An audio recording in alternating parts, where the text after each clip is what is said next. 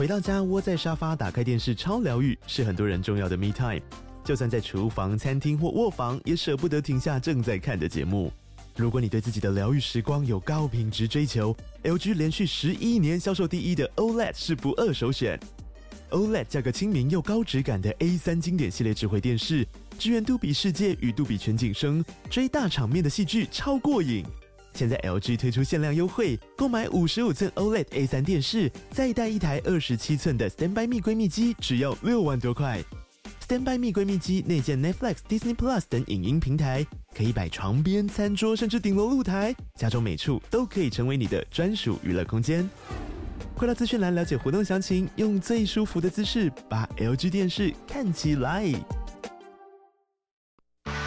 热门财经议题、即时投资快讯、焦点新闻话题，陈凤欣与您同步掌握。欢迎收听《财经起床号》。Hello，各位听众，大家早！欢迎大家来到九八新闻台《财经起床号》节目现场，我是陈凤欣。每周选书早起读书，今天要为大家介绍的是《五感之外的世界》，这是由脸谱出版社所出版的哦。那么今天在我们现场特别邀请的呢是。农业部生物多样性研究所的副研究员林大立，林副研究员啊，那呃林先生他其实呢，如果大家去 Google 他的名字，他在自然生态界其实是非常有名的，尤其是鸟类图鉴。我记得你是森林系毕业的，对不对？嗯，是的，没错。森林系毕业，可是你最关心的是动物，而不是植物。呃，也可以说，没错，没错。我其实赏鸟二十年了。赏鸟二十年，我其实很羡慕赏鸟的人，因为我每次在郊外走的时候，因为我我很确定鸟叫声真的都不一样。对，没错。但我真的无法判断是什么鸟。嗯。然后呢，远远近近，我在判断方位的时候呢，我也觉得我的判断力是很差的。然后呢，有，然后你真的看到了鸟，我也分辨不出来它到底是什么。如果我先生在的话，我都会转头问他说：“这是什么鸟？”他大概可以帮我回答三层，很厉害，很厉害，已经比我好多了，表示他童子军的训练比我好这样子。可我就到大自然，我其实就是个白痴，所以我很羡慕这一些可以认识动物的人的。好，非常谢谢林大立先生，也非常欢迎 YouTube 的朋友们一起来收看直播。好，我们一起呃，先用一句话来介绍这一本《无感之外的世界》。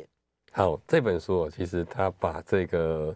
野生动物感官的这个介绍呢的知识拉到一个新的档次，跟过往你所看到这些都介绍动物的这种灵敏的各种各式各样的感觉，完全是不一样的。它的重点也不再强调这些动物有多厉害，嗯，它要强调的是每一种生物，甚至每一个个体，它所感受到的世界是截然不同的。每一种生物感受到的世界不同，这一点我觉得我还比较容易理解。就动物所看到的世界，或者感受到的世界，真的不用看到，用感受到的世界，猫感受到的世界，乃至于蜘蛛所感受到的世界，啊，或者是大象感受到的世界，其实跟我们所感受到的世界都不一样。可是你要提的是，连每一个个体都不一样。是的，没错。像我们在，呃。即便是同样都是人类啊，我们应该可以感受到，哎，有人的嗅觉比较灵敏，哎，有些人味觉比较灵敏，或者是说，甚至是小朋友跟我们成年人的感觉，其实也都完全不一样。我们介绍一个例子哦，在加拿大有一个小学生哦，一个小女孩，她就没有办法忍受这个厕所洗手间这个。手把手烘干这个机器烘手机的这个声音，他就非常的吵，对，非常的吵，他没有办法忍受，他都必须要捂耳朵会尖叫。我相信有一些听众朋友一定有这种经验，就是哎，小孩为什么到厕所这个烘手机一开，他就尖叫跑走，或是拼命捂耳朵，或者很多就是大哭。对对对，那他跟大人反应，但是大人也没有太多的呃理解，就是说，哎，为什么你要这么反应这么剧烈？哦，那于是呢，他就去。住家附近的很多的公共厕所、家里、学校啊，哦，那找了很多公共厕所去测量这个烘手机的噪音，嗯，然后呢，他就跟这个公共公共卫生学家来合作，来告诉大家说，这些烘手机的这些噪音呢，其实对儿童的听力是会有伤害的，但是对成年人其实没有太大的影响。所以，我我们我们每一个人都一样吗？还是就是我们每一个人都一样，就是我们小的时候的的听觉的敏锐度是比较高的，然后越成年之后，听觉的敏锐度就开始降低。对，当我们出生在这个世界上的时候，我们很重要的一个任务就是我们要赶快认识这个世界。哦、所以，我们无论在视觉或听觉，其实都会努力的去收集各式各样的资讯。哦，相对来说，就会比成年人还要来的敏感。嗯、那当然，其实像耳朵里面这些感受听觉的细胞，随着年龄的增长，它会慢慢的磨损、衰退。哦，所以有一些老人家他其实听不到高频的声音，就是这个原因。嗯、但是对小朋友来说，他的听力是非常敏感的。哦所以刚刚讲到说，不同生物或者甚至于不同个体，他所感受到的世界，他的环境界都是不一样的。这是这本书当中所带给大家一个很重要的基本看待世界的不同理、不同看法，对不对？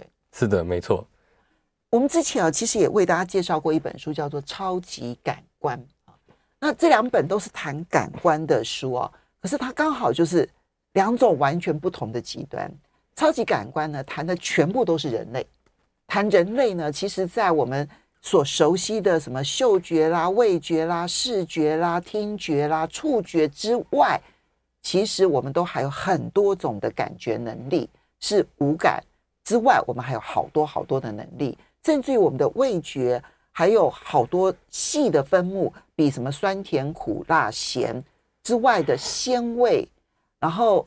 而辣觉其实是在痛觉当中的，并不是在，并不是在我们的味觉里头的，这是非常有意思的。啊！它是认识人类的感官能力，可是这一本就完全不同，它谈的呢全部都是动物，它不是谈动物的超能力，动物有很多超能力，可他们的超能力的目的是为了演化生存，不是为了展现在我们面前，然后告诉大家说它多厉害。那这我们去认识动物的。各种的不同的单一的超能力，其实就是理解他们怎么去适应世界的方法。是的，没错。我觉得这个才是好的，对不对？对，就像是刚刚提到这个环境界，它这本书最重要是要告诉你说，每一种生物，甚至每一个个体，它所感受到的环境界不一样。所以第一件事情是你要尊重这一个事实，就是每一个个体他所感受到的世界是截然不同的。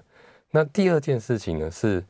那当你了解这件事情，如果你喜欢这个对象，哦，你的孩子、你的宠物猫狗，你爱他们的话，你就要理解他们所需要的感受的环境界的这个需求是什么样的一个面貌。那有的时候你做的一些事情，哦，阻止小孩啊，或者是阻止宠物做一些事情的时候，其实可能是在剥夺他们认识这个世界的一个权利。好，等一下我们就会再好好的谈一谈。我们介绍一下这本书的作者 Ed Young 啊。这一位作者，其实他自己本身就是他本身其实并不算是一个科学家，对不对？他算是科学记者，可是因为他接触了非常多的生物感官学家，所以他写出来的这一本书就特别的生动有趣。是，我觉得很像侦探小说。对他，他是一个动物学，诶，他是动物系毕业的。哦，对，所以算是学有专长。对，所以他选在动物学系的时候学习非常多的知识。然后呢，虽然说他没有去走学术研究去发表论文，但是呢，他把这些哎跟接科学家接触的过程，跟他读过论文这些整理起来，来跟大家做介绍。所以算是从动物系里面出生的作家。那我们森林系最近也出了不少作家，对，有点类似这样的现象。对，我很那也都非常的好看。好，那我们就来进入这本书。其实我刚刚讲说它，它它就它其实就是一本科普书了，毫无疑问的就是一本科普书。好的科普书啊，其实就会让大家觉得好像在读侦探小说一样的精彩，因为就觉得悬疑。它就是不断的问题，就问说他为什么要这样子，然后接着去解答，接着问为什么，然后接着去解答。而最终的目的是什么呢？我很喜欢他在书中哦引用了普鲁斯特那个《追忆似水年华》啊，有一段话。我念给大家，他说：“真正的发现之旅不在于寻找奇妙的新大陆，而是要以全新的眼光来看待事物，用这些不同的眼光来看尽一个每一个宇宙。恰恰就是这本书里头所描述的。那我们就要来讲，就是说，我们所感受的世界不是这世界的全部吗？”对，没错。我们其实哦，这个世界非常的热闹，但也非常的嘈杂。所以其实当如果每一个生物它要接收世界上所有的讯号的话，那一定会疯掉。你会接收到讯号实在是太多了，有很多的讯号其实是你不需要的，那有些讯号是重要的。所以透过这个演化跟天择这个过程，就告诉你说，你身为一个猫咪，或者你身为一个人类，你作为一条鱼，你所需要的感官是哪些？重要的发展出来，不重要的那就会变得比较迟钝。所以，我们如果去跟动物去比说啊，比如说我们的嗅觉比不上狗，然后比如说我们的味觉可能比不上某个动物，或者是说我们的。嗯，虽然我们觉得我们的视觉很好，但是我们也知道有一些动物它的视觉比我们好太多了。比如说深海发展的那一些鱼类，好那些嗯这些海洋动海洋生物，或者是说可能飞的速度非常快的那一些鸟类啊，它们的视力在某一个环节都比我们强很多很多，表示说我们他们可以看到我们所看不到的，听觉更是啊，他们其实常会听到我们所听不到的。但是我们筛选掉的这一些我们看不到的、听不到的、闻不到的，其实是因为这一些是我们不需要的。如果我们去开发了，人类反而很难生存。对，会对你来说，生活周遭的杂讯会变多，但是这些讯息可能对你来说没有太大的帮助，那反而会稀释掉那些对你的生活或生存更重要的资讯，你反而会不小心忽略掉了。嗯，因为你是赏鸟专家。那如果我从我学会了用不同生物的视角，它的角度去延伸出它感官到的那个环境界，它使用的环境界，会对我们会有什么启发？你自己有没有亲身的案例感受比较深刻的？好，我们有一个有趣的经验，是我们嗯在做野生动物研究的时候，我们都要去。呃，捕捉这些野生动物。那其中一个，稍微休息一下，等一下回来就来谈这样子的感受的故事。好欢迎大家回到九八新闻台财经起床号节目现场，我是陈凤欣。今天呢，每周选书早起读书为大家介绍的是一本非常精彩的科普书。你每一个章节呢，你就可以当成一个侦探故事一样的去看它。其实过年期间，我觉得看这本书会非常的有意思。嗯，因为就是新的年，然后打开我们新的眼光，可以用。真正生物的眼光，然后去看待他们所感受到的世界，而有了全新的眼光，其实对自己也会有很不一样的启发。今天一为大家一起导读这一本《五感之外的世界》，脸谱出版社所出版的这一本书呢，是农委会的农呃农业部的生物多样性研究所的副研究员林大力啊，然后一起来为大家来导读。刚刚提到说，其实你自己都有这一种，就是当你理解了动物的视呃呃角度，感感受世界的角度的时候，对你自己的感受都会产生影响。对，就像我们以前会帮忙，大家会彼此之间会支援不同的研究室。那有一次，我跟其他研究室一起出门去抓蝙蝠，哎，这个很难得的经验哦。那我们要在森林里面架一个网，叫做竖琴网。那你就想象一个竖琴放在森林里面。哦我们要先观察那个蝙蝠的通道，嗯，然后呢，把这个竖琴网架在那里，然后让蝙蝠它如果没有感受到这个网子的存在的话，它就会被都会撞到这个竖琴的，就想象是竖琴，然后它会掉到里面的袋子里，那我们会抓起来，那再帮它量身高体重，再让它离开。那那一次的经验其实对我来说是一个很大的经验，因为我们对待鸟类，我们是用视视觉来处理它们，那。抓蝙蝠的经验会让我觉得说，哦，它真的，它其实蝙蝠它在活动的时候，其实真的是在听这个世界，而不是在看这个世界。它看不到。对，所以其实我们虽然小时候我们都知道，哦，蝙蝠会用超音波很厉害，但是当你到现场要跟它交手的时候，我要想要把你抓起来的时候，你就发现说，哎，原来它真的是在听这个世界。也就是说，在它的大脑的蓝图里面，这个世界是用听出来的。哦，像人类，我们是用看。到这个世界，但是他大脑里面的画面是用声波来听出来的。嗯，哦，那我们就必须要用这样的模式来揣摩，说他可能活动的地方在哪里，然后呢，我们才能够更有效率的抓到他们。而这对你来说，其实是一个全新的经验，是因为你赏鸟的经验，你很清楚的知道说，鸟其实也依赖部分的视觉，不是全部。它的听力也很厉害，但是。它也依赖相当的视觉。可是像蝙蝠就完全不靠视觉，完全靠听觉。对，有大部分的蝙蝠，当然有一些日间活动的蝙蝠还是会靠视觉。哦，对。然后我们就进入动物的感官世界吧。嗯、我们先从嗅觉开始。作者、啊、挑选了嗅觉跟味觉作为他的感官之旅的第一站，你觉得是为什么？嗅觉跟味觉，我觉得这他很他提从这把这件事情放在第一章，我觉得是大家最容易理解的这个感官哦，因为。视觉跟听觉我们已经非常熟悉，而且是我们驾驭的很好。但是嗅觉跟味觉的这两件事情，其实每一个人的能力都不太一样。我们先不要谈其他生物，我们光讲我们人就好。你一定身边有朋友，就是诶，嗅觉很灵敏哦，或是味觉很灵敏这些人。我的嗅觉就比我老公灵敏太多了。对，没错。那其实他们本质上是一模一样，他是感感受到这些气味的分子。然后来诶传递到大脑，所以我们常会说，诶有些人嗅觉灵敏不灵敏，或者是说，诶有些人挑食或不挑食啊，像我就是不太挑食人，哦，但我们这种不挑食人就会称赞自己说，我们很棒，我们什么都吃，很健康。但其实呢，换个说法来说，我们其实是味觉迟钝啦 哦。那挑食的人呢，也不要太气馁，你们其实是味觉比较灵敏，所以你可以。很精准的分辨出，哎，哪些食物的那个刺激性太强了，我不要吃这些东西。其实是在保护自己。嗯嗯。他把嗅觉跟味觉放在一起啊，因为他告诉我们说，其实触动嗅觉跟触动味觉，其实靠的都是分子。对啊，就是就是气味分子。那只是说呢，我们的我们的器官里头去理解这些气味分子的方式。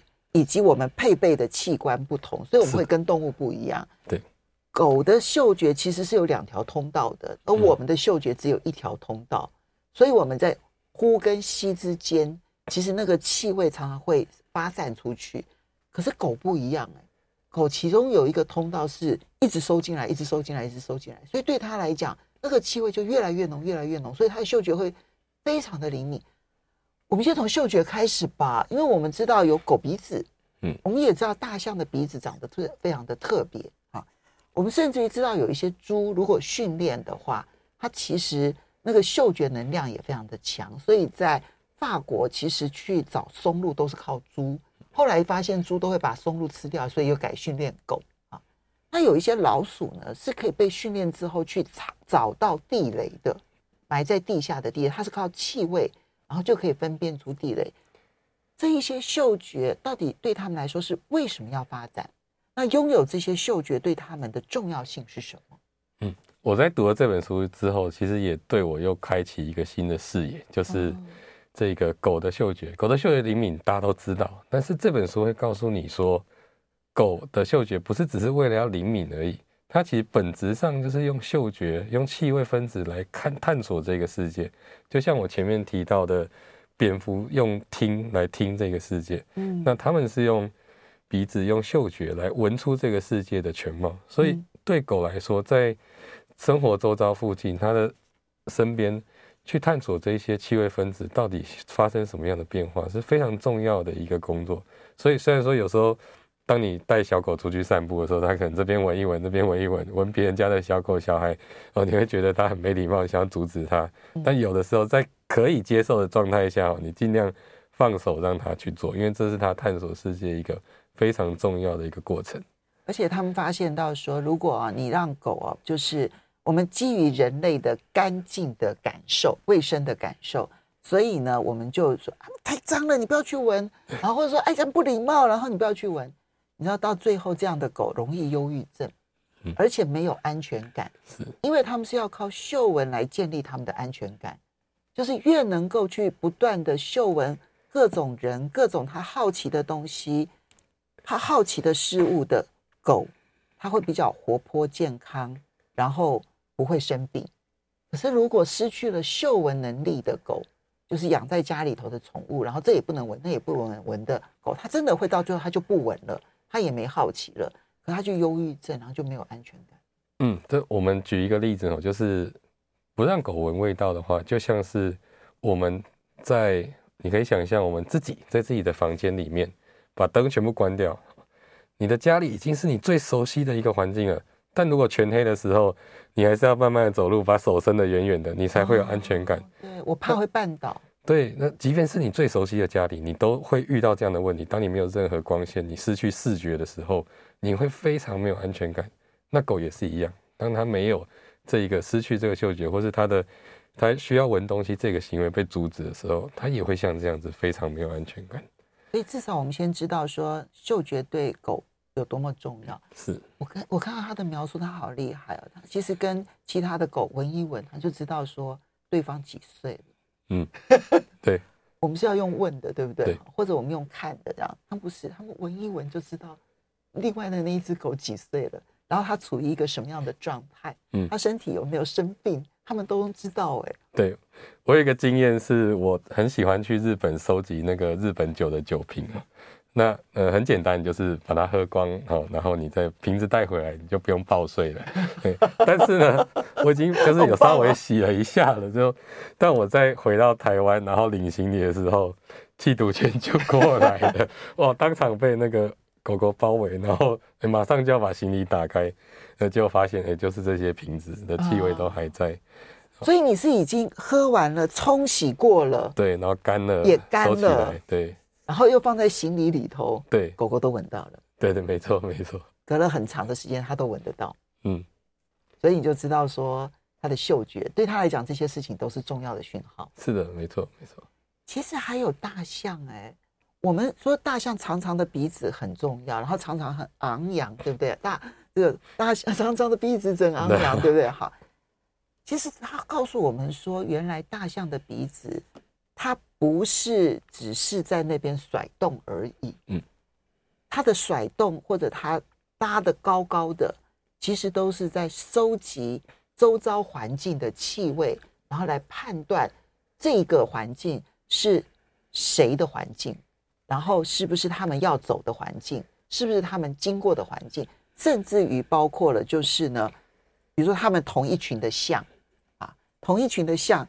他们做了一个实验，我觉得好好玩呢、啊。那个大象啊，他们就是一边走一边排粪便嘛，好，他们就收集其中的粪便，然后就开车呢，就这样子冲冲冲冲冲冲冲冲冲冲到那个大象的前面，路上路边，再把那一个粪便放在那个路边。结果那一群大象经过的时候，那一群大象看到了那个粪，呃，闻到了那个粪便，他们会转头去对着那一个。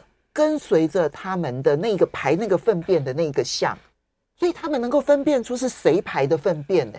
是的，是的，没错，都能够分辨得出来耶。这就好像我们小时候可能大家看到那个蚂蚁在排队走路的时候，你故意去把那个它走过的地方手抹一下，哦，它的那个费洛蒙就不见了，然后后面的蚂蚁呢就哎没有讯息了，然后就开始胡乱乱走，然后最后哎好不容易找到了，再回到队伍里面。所以从这种小的蚂蚁到大的大象，它其实都有可能需要依赖这样子的嗅觉来判断它下一步的行动。所以，我们这他们会说我们这些动物行为学家很坏啦，因为为了要了解他们的感官，有时候我们必须做这样子的操作，然后有点扰乱他们的生活。这样。对，其实这里面有一个实验，就发现其中的一种蚂蚁呢，他们就把它的那个费洛蒙的那个腺体呢给拿掉了之后呢。后来发现呢，就这一个蚂蚁在那个蚁窝里头，它被孤立，没有人要理它，它就孤独而死。你就知道那个费洛蒙的那个腺体对它们有多重要。我们休息一下，等一下回来看一下视觉，人类很厉害吗？No。欢迎大家回到九八新闻台财经起床号节目现场，我是陈凤欣。在我们现场的是农业部的这个呃生物多样性研究所副研究员林大力。呃，一起来为大家每周选书早起读书介绍的是《五感之外的世界》，脸谱出版社所出版。这个书确实厚了哈，但是呢，我觉得我就说，因为你用侦探小说的角度去看的话呢，它的每一种感官能力，你就当做是一个这个它的这个，就当做是一个它的它的呃侦探小说。那这样子的话呢，它一共有十三种能力。你就当做是十三篇的侦探小说来看它，你就不会觉得很吃力了哈。那我们再进入视觉，视觉是人类认识这个世界可能是最重要的能力。没错，其实，在我们所有的感受能力当中，视觉扮演最重要的角色。当，任何感受都很重要，但视觉最重要。可是事实上，我们的视觉啊，其实跟很多的这些动物相比，都有很大的差别。比如说，看到很远的地方的物品，然后辨识的很清楚的那一种视觉敏锐度，我们绝对不如老鹰。对，对不对？因为它要在空中去抓抓它的那个、那个、那个它的这个猎物，然后或者是视野的范围。其实我们视野的范围狭，也不是那么的宽广，所以我们绝对看不到头顶，也看不到。可能是我们，我们大概能够看到，我们不动不动头的话，大概只能够看到四十五度角，大概没有办法再往往后延伸，是这样子。所以我们要看后面的东西，都要转头来转头去。这个世界上面会不断转头来转头去的，只有人类。其他的动物其实靠着他们的视觉范围都可以看得到。嗯，很多都是这样。那或者是说，在黑暗中看东西的能力，或者是视觉的速度。其实都有比我们快很多的这个部分，他们为什么要发展出这么多很超能力的视觉？其实不外乎就是第一个要保护自己，或者是说呢，他要来捕获猎物哦，捕获他必须发展出这样的能力。无论是猛禽呐，哈，这些老鹰、猫头鹰哦，或者是不同的生物、鸟类哦，甚至鱼类，那甚至是每一种生物，它视觉发展都不太一样。有一些生物，有一种生物，它叫石鳖啊，它在它是一种。嗯，潮间带的一个甲壳类动物，那它的视觉，它只能分辨现在外面是亮的还是暗的，但是光是这样对他来说就是一个充足的讯号。嗯，那刚刚鸟类我们谈了很多，其实鸟类还有一个非常重要的特色，就是鸟类看得到紫外光。对它，所以它的那个波长所看到的波长是比我们长，对不对？我记得是长还是短？长，反正就是我们的波长只有四百到八百，其实它的是可以看到更多的。对，所以这个可以看到紫外光的能力，其实鸟类看到的世界跟我们看到的世界就会变得不一样。我们眼底看到的颜色跟鸟类眼底看到的颜色就会变得不太一样。嗯，那之前有一个很有趣的发明是，呃，大家知道鸟类它遇到透明的玻璃的时候，它其实看看不到那个玻璃本身，它其实会撞上去。那这样子让很多鸟类就受伤甚至死亡。那为了解决问题呢，科学家就利用鸟类看得到。紫外光这个特点，它在玻璃的中间夹层上了一个紫外线的涂料。哦，人类看不到，但是鸟看得到。对，那就可以满足人类看到透明窗外景象的需求。那也可以让鸟类知道说，这里有玻璃，你不要过来，嘿，鸟就不会撞上来。哦。但唯一可惜的是成本太高，它没有办法推广。哇，如果再推广一点的话，我们其实高楼大厦其实都能够满布这些紫外光的涂料。那鸟就不会撞上了，是的，尤其是玻璃啦，对，是的，没错，没错，所以这是一个很好的应用的一个案例。所以知道他们看到什么，看不到什么，影响很大，对不对？没错，所以这也是这本书要提醒我们的，你要去认识每一种动物，或是你身边这些甚至不同的个体，小孩、宠物，这是非常重要的。好，但它这里面对我来讲有一个很实用的东西，就是呢，苍蝇。嗯，好，他讲的不是苍蝇啊，他讲的是另外一种蝇啊。但是呢，其实是类似，就他们的视觉速度是非常非常非常快的。嗯，从我们的角度来看，可能比如说我这样子动，然后大家就会只觉得说我的手动了一下，可对他们来讲呢，就是啪啪啪啪啪啪啪啪啪啪那样子的动法，他们的速度非常的快。但是因为他们的视觉速度很快，所以任何的缓慢动作对他们来讲就像是背景。因此，你要抓苍蝇，最好的方式。就是呢，你用很缓慢的方式接近它，因为这种缓慢的速度，从它的角度来看，就像背景没有移动一样的情况，就好像一座山根本就没有动。等到你真的非常接近的时候，啪，你就抓住它了。我觉得这还蛮好的，嗯，用这样的方式来抓苍蝇，蛮好的。等一下，大家到办公室就开始练习抓苍蝇。没错，好，所以这个是视觉啊。那么另外有两种感觉哦，可能是我们人类比较难以理解的。我说它有十三章嘛，哈，那痛觉当然也有，听觉当然也有。刚刚其实视觉还有分色觉，呃，就是辨别颜色的能力，它是分开来谈的。很多种的这种能力，有两种是我们可能从来没思考过的，一个是叫做电觉，嗯啊，另外一个是就是磁场的能力。这两种能力是要怎么去发现这样的动物有这样的能力？好，其实就是电觉跟磁觉哦。那其实每一个生，我们每一个生物都会产生电场，因为我们其实神经在传导的时候，本身就是透过电场来完成这件事情的。嗯，所以我们其实每个人在活动、肌肉在运作的时候，都会产生非常非常微弱的电场。嗯，但是人类感受不到哦。但其实每个生物都会其实感受到。所以如果你不不在乎强弱的话，我们每个人都是皮卡丘啦。哦，对，哦，真的耶。是，那只是有些生物呢，它特别需要运用这样的电场来感受环境周遭的变化。哦，它希望哦，至少我要躲避天敌，我知道天敌在活动的时候，它的那个电场，哦，会让我感受到，我要赶快离开。像是澳洲的鸭嘴兽，嗯，哦，或者是海里面的平鼻海豚，它们就需要依赖这个电场来躲避天敌或是捕捉猎物。那这样子的话，其实，在我们电力发展的过程当中，会不会对他们的生活环境会产生影响？没错，这个就讲到重点了。这就是为什么说我们要去认识其他的生物。所以，当我们在做，比如说潮汐发电啊，或者是这种波浪发电的时候，这里面如果间接会对环境的电场产生影响的话，哇，对他们来说的话，其实是一个非常大的噪音或是强光。真的哦。对，没错。所以我，我我如果只是潮汐发电，然后产生出来的电，我们觉得它无声无味，可是事实上，它的那个电场本身就会对于那个海底生物产生大量的伤害。对，对这个电的环境界，就想就想象说是一个巨大的噪音，或者是一个巨大的强光。哦，对，对这些生物来说是这样子的冲击。可是我们好像在发电的过程当中，没有人去思考过这件事情哦。呃，虽然。电场很少，但是至少像在海下的噪音，其实已经开始有研究在进展了。像我们设置这些离岸风机的时候，嗯，我们同时也有呃生态学家在进行说，这些离岸风机启动的时候，它会不会对海底的生物产生这种水下海底的噪音，然后去改变这个地方的渔场，哦，鱼类活动的范围会不会改变？那对周边渔民来说就非常的重要。OK。